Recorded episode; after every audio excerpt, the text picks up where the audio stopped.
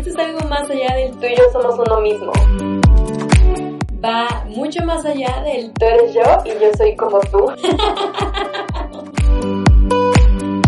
Sigue escuchando Soy como tú y deja de sentirte totalmente solo en este mundo. Date cuenta que hay algo más allá. Vamos a darle. Hola, hola, yo soy Val y soy como tú. Oigan, fíjense que hace relativamente muy poco alguien me preguntó, ¿qué buscas o qué esperas del amor? y justo así como ahora hubo un pequeño silencio en el que pasaron un millón de cosas por mi cabeza. Sí, es posible. como tú sabes, como tú que escuchas mi podcast, sabes, hace relativamente poco corté con mi pareja pasada. Em, ay, no sé, me puse sentimental ahorita, lo siento.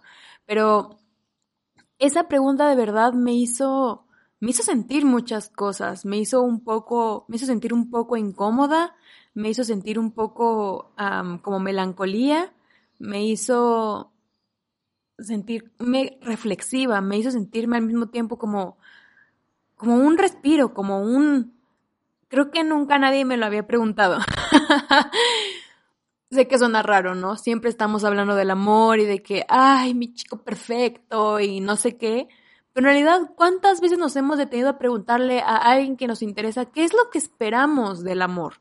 ¿O qué es el amor para nosotros? Y bueno, me di cuenta de muchas cosas, ¿no? Entre ellas que obviamente tengo inseguridades que he cargado durante mucho tiempo y que a lo mejor voy a cargarlo durante mucho tiempo más, pero aquí siguen y a veces yo yo las doy por sentado, a veces pienso que ya se fueron y no. Cuando esta persona me preguntó qué, qué espero del amor, qué quiero del amor, lo primeritito que pensé fue, necesito paz mental, necesito estabilidad emocional. Y, y bueno, les voy a leer eh, lo que le dije porque realmente me, me surgió en ese momento. O sea, les digo, hubo un silencio en mi mente y pasaron mil cosas por mi cabeza y de repente, ¡pum!, empecé a escribir y no me detuve. Y lo que le dije fue lo siguiente. Le puse, creo que con el paso del tiempo, lo principal que busco es alguien que me pueda transmitir paz mental. Por mucho que me han dicho que he leído y tal, que el hombre es poliamoroso por naturaleza, siento que el respeto es base para cualquier relación. Hoy en día, con tanta red social, cualquiera hace su desmadre y está cañón. Yo no soy de las que se enojan por likes a otras morras y tal, porque sería muy hipócrita de mi parte, ¿sabes? Yo subo fotos para que la gente les dé like, para que la gente las comparta, para que la gente diga, wow, esta morra está bonita o esta morra tiene una foto bien chida, no sé, lo que sea. Ya sea hombre o mujer que le dé like, realmente pues no, no, lo sé. Yo solamente la subo para obtener likes, es la verdad. Y sé que la mayoría de la gente que sube fotos a Instagram, más que nada, la hace por esa razón, porque quiere likes. Así que eso X. No voy a decir que a veces no me dan celos, porque sí llega a pasar como el típico porque ella le da like y a mí no, pero pues es hipócrita que me enoje por porque le den likes a otra persona. Pero desgraciadamente, por ejemplo, en una relación que tuve, mi ex era coqueto por naturaleza. O como me gusta llamarle, también era muy cabrón haciéndose güey. Es muy de hablarle lindo a todas, es muy respetuoso y es muy de decir guapa, linda, ¿cómo estás? y siempre hacer comentarios buenos a cualquier mujer. Y obviamente nunca faltó la morra que se confundió y empezó a pensar que le tiraban el perro, o, o que él nunca paró ese mame y alguna morra pues siempre estuvo ahí papaloteando. Y eso en lo personal se me hace que es ya faltarle respeto a la relación. Tengo un amigo que lleva años con su novia y en esos años no ha dejado de estar en redes sociales como Tinder, Bumble o Instagram, tirando el pedo a mil personas. Y mira que su novia me caga, pero siempre se lo digo, güey, no es justo para ella. O sea, de verdad no. Si quieres andar, si quieres putear, así, le, así lo puse, go on, do it, pero no tengas una pareja. No entiendo la necesidad. Y bueno, obvio quedé con muchos traumas de una relación tóxica que tuve y otros exes que me han cuerneado súper duro. Está feo lo que diré, pero nunca me he sentido suficiente en nada, ni suficientemente bonita, ni suficientemente guapa, ni suficientemente sabrosona, o lista o divertida, nunca. Sí, tengo mis ratos, pero tengo el maldito complejo asqueroso de que pienso que siempre me van a engañar por no ser suficiente. Y obvio, yo sé que mi pareja no me debe nada, que no puedo dejar ese peso de paz mental o estabilidad en sus hombros, y que yo tengo que aprender a confiar, pero está difícil. Entonces, si me preguntas qué busco del amor, pues busco estabilidad, tranquilidad, alguien que tenga muchas ganas de ser más cada día, o sea, que no sea conformista, pero sobre todo eso, lo demás es superficial, es superficial perdón, y viene sobrando. Cuando yo dije todo eso, me puse a llorar. me puse a llorar porque, bueno, si eres de las personas de que, además de que escucha mi podcast, ve mis videos, sabrás que tengo muchos complejos y muchos miedos, y entre mis miedos más grandes está el ser olvidada. Como que mi, mi existencia, mi paso por la vida de alguien haya sido como súper eh, banal, súper X, como si nunca hubiera pasado y está bien. Y yo no digo que yo tenga que ser recordada por todas mis parejas, exparejas. Yo no digo que todos tienen que decir, ah, Valeria fue la mejor novia que tuve, o, no sé, lo que sea, ¿no? Valeria era la más chida o la más lista, no sé. No, yo no digo eso, pero una parte de mí siempre va a tener miedo a, a ser olvidada. Y a lo mejor es muy, muy natural, es muy normal en el ser humano, ¿no? El tener miedo a que te olviden.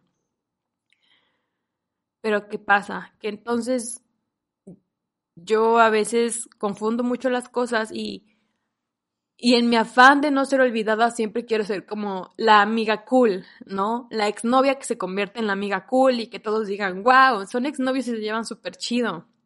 Y sí, no tengo un problema en llevarme bien con mis exnovios, con ninguno. De verdad, si alguna vez me buscan, saben que estoy aquí para lo que sea.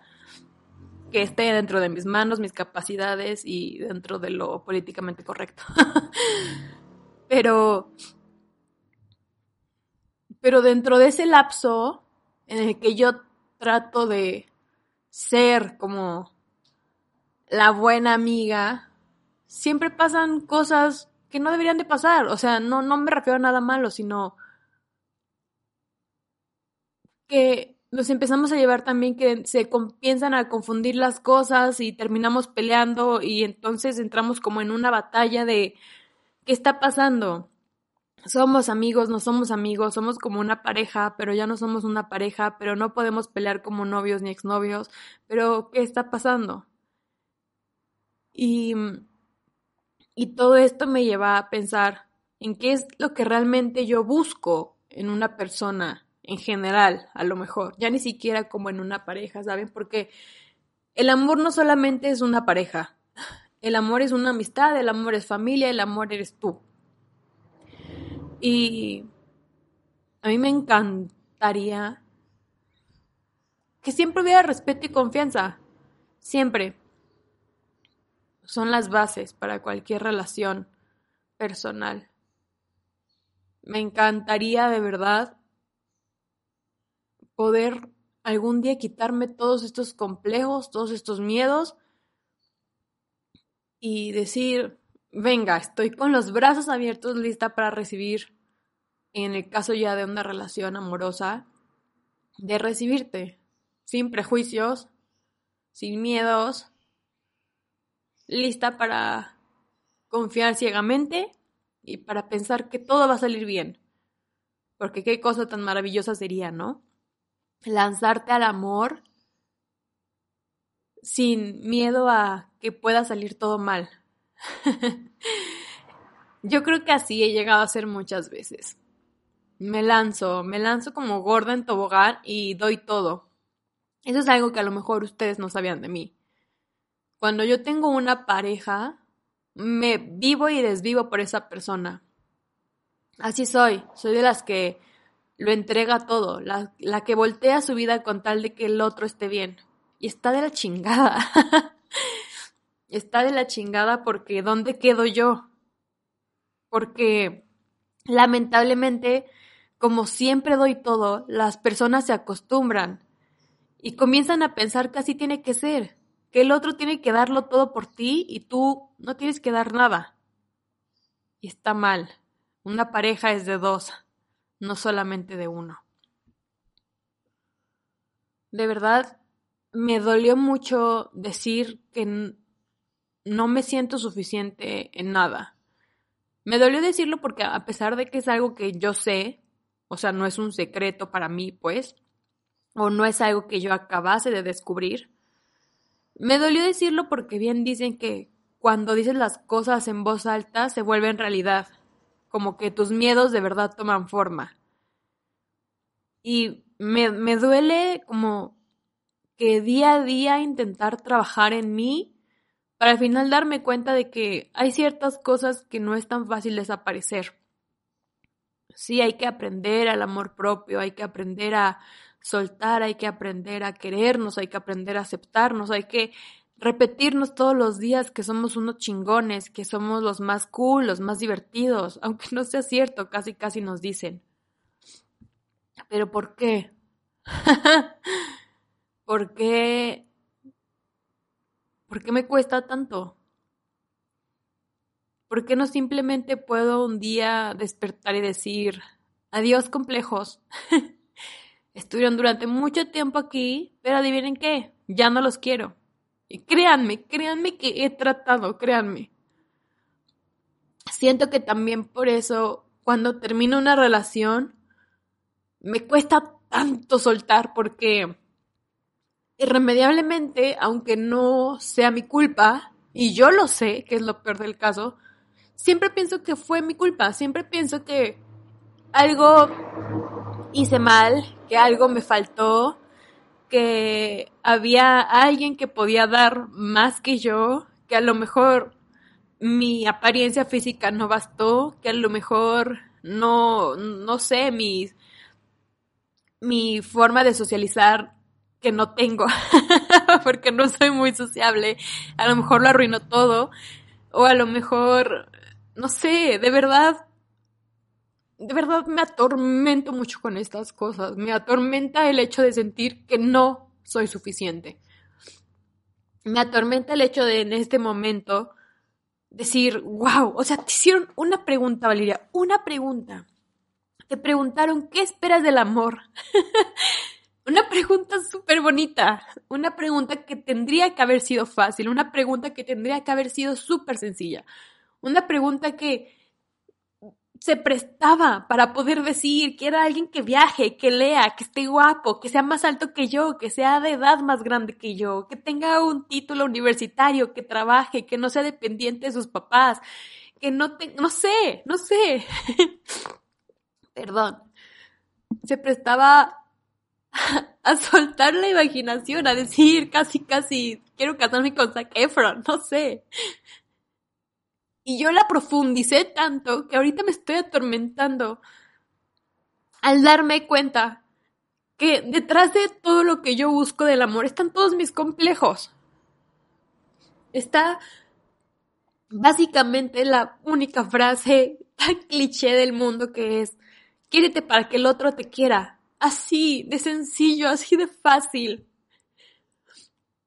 Y ustedes que escuchan mi podcast y que han visto mis videos, ustedes saben el struggle, la batalla tan grande que he tenido con mi cuerpo y que ahorita lo estoy aprendiendo a abrazar, lo estoy aprendiendo a ver, lo estoy aprendiendo a fotografiar, lo estoy aprendiendo a querer de verdad. ¿Por qué? Pues porque tengo un complejo tan grande con mi cuerpo y erróneamente yo sé que la gente, los hombres, prefieren a las mujeres delgadas, con buen trasero, con buena boobie lo que ustedes quieran. Y yo no tenía eso. yo no lo tenía y dije, no lo voy a hacer por ellos, lo voy a hacer por mí, porque como ya se los había mencionado anteriormente, yo no podía ni verme al espejo en, en estos, en este tiempo pasado antes de esa transformación que he estado teniendo. Yo no podía verme al espejo, yo no quería ir a comprarme ropa porque era un martirio las tallas chicas de las tiendas donde me decían que yo era extra grande. Y ya no podía usar tacones porque mi peso era demasiado, las rodillas me dolían, ya no dormía bien, me bofeaba caminando. Era horrible. Y lo cambié. Y ahora que me estoy acostumbrando a mi nuevo cuerpo, que todavía no es al 100% lo que yo quiero y todavía me falta, y sé que es mucho trabajo de mí misma. Digo, ok, eres muy bonita, tienes un cuerpo muy bonito dentro de muchos estándares, y no es por hacer body shaming a nadie, estoy hablando desde lo personal. Ahora, ¿qué sigue? ahora que te sientes bonita, ahora que te sientes tan bonita que te arreglas todos los días solamente para sentirte más bonita, porque no puede pasar un día sin que te mires al espejo y digas, qué bonita, me quiero tomar una foto. Y así ha sido, perdón, disculpen mi vanidad, pero tenía meses, meses sin poder eh, sentirme así. ¿Ahora qué? ¿Ahora cuál es el complejo? Y ahí está, ahí está torturándome, diciéndome, no eres suficiente de todas maneras, te falta trasero, te falta más abdomen plano, te falta ser más sociable, te falta ser más divertida, te falta salir más, te falta, no sé, todo, todo. Y es horrible, es horrible darte cuenta que detrás de lo que buscas en el otro siempre van a estar tus complejos, porque no puedes dejar la carga, de todos tus complejos a otra persona. ¿Qué culpa tiene la otra persona? Tú no puedes esperar que alguien venga y entre a tu vida y te diga, venga, tírame todos tus complejos, yo me voy a encargar de arreglarlos. No, tus complejos son tuyos. Y sí, va a haber alguien, va a haber quién. Puede ser un amigo, tu familia, un psicólogo, un terapeuta, una pareja que te pueda ayudar a comprender que no todo lo malo que pasa por tu cabeza es cierto. Sin dudar alguna, sin duda alguna, perdón, siempre va a haber alguien que pueda ayudarte un poco. Pero que haya alguien que pueda ayudarte un poco no significa que ese alguien tenga que solucionar tus problemas, solucionar tus complejos, meter un chip a tu cabecita y de repente que todo se solucione. No. Yo sé que todos somos traumas del pasado. Yo sé que Todavía tengo traumas, aunque no quisiera pensar que cualquier persona que entre a mi vida me va a engañar. Así de triste. O que las mejores amigas en realidad no son las mejores amigas, sino que son las, las amantes frustradas de mi pareja. Pues porque así lo viví una y otra y otra vez. No, no me voy a poder quitar tampoco traumas tan fácil como eso es cuando dices buenas noches y te dicen buenas noches, ya me voy a dormir y ya no te quieren contestar y al día siguiente, desgraciadamente, salen las fotografías de la peda a la que fueron todos y no te invitaron porque tu novio cree que se emputan, que te vas a emputar si sales con sus, si sale con sus amigos, perdón, me trabé toda. ¿Por qué? ¿Por qué somos así? ¿Por qué soy así? Porque si soy capaz de darme cuenta de todo, simplemente no puedo quitarme estos complejos. ¿Por qué me aferro a cargar todo esto en los brazos de alguien más, en los hombros de alguien más? No debería de ser así, nunca. Ah, ¿Qué busco del amor? Busco aceptarme. busco aceptarme porque, como lo dije hace rato, el amor soy yo también y súper cliché de nuevo, pero si no me amo y me valoro yo, si no me empiezo a quitar poco a poco estos complejos, si no empiezo a confiar en la gente ciegamente, si no empiezo a, a dejar de pensar que la siguiente persona que entra a mi vida me va a lastimar igual que la anterior, y la anterior a esa y la anterior a esa, pues nunca voy a poder encontrar alguien que sea compatible conmigo, ¿sabes? Nunca voy a poder sentirme en paz. Y ni siquiera va a depender de la otra persona. Todo va a depender de mí. Siempre. Siempre, siempre. Entonces, pues nada. Disculpen que haya estado tan emocional. No sé, como les digo, me pegó mucho esa pequeña pregunta que conllevaba demasiado para mí atrás. Y pues se los quería compartir. Entonces, pues nada, gracias por escucharme. Espero que les haya gustado este episodio. Me encuentran en todas mis redes sociales como Vale Bigotes. Ya sabes que te quiero mucho, que te mando un abrazo súper grande. Me puedes buscar en mis redes sociales si tienes alguna otra duda sobre este tema o me quieres compartir una anécdota o tal. Allí voy a estar. Y pues nada, yo soy Val y soy como tú. Nos escuchamos el próximo jueves. Bye bye.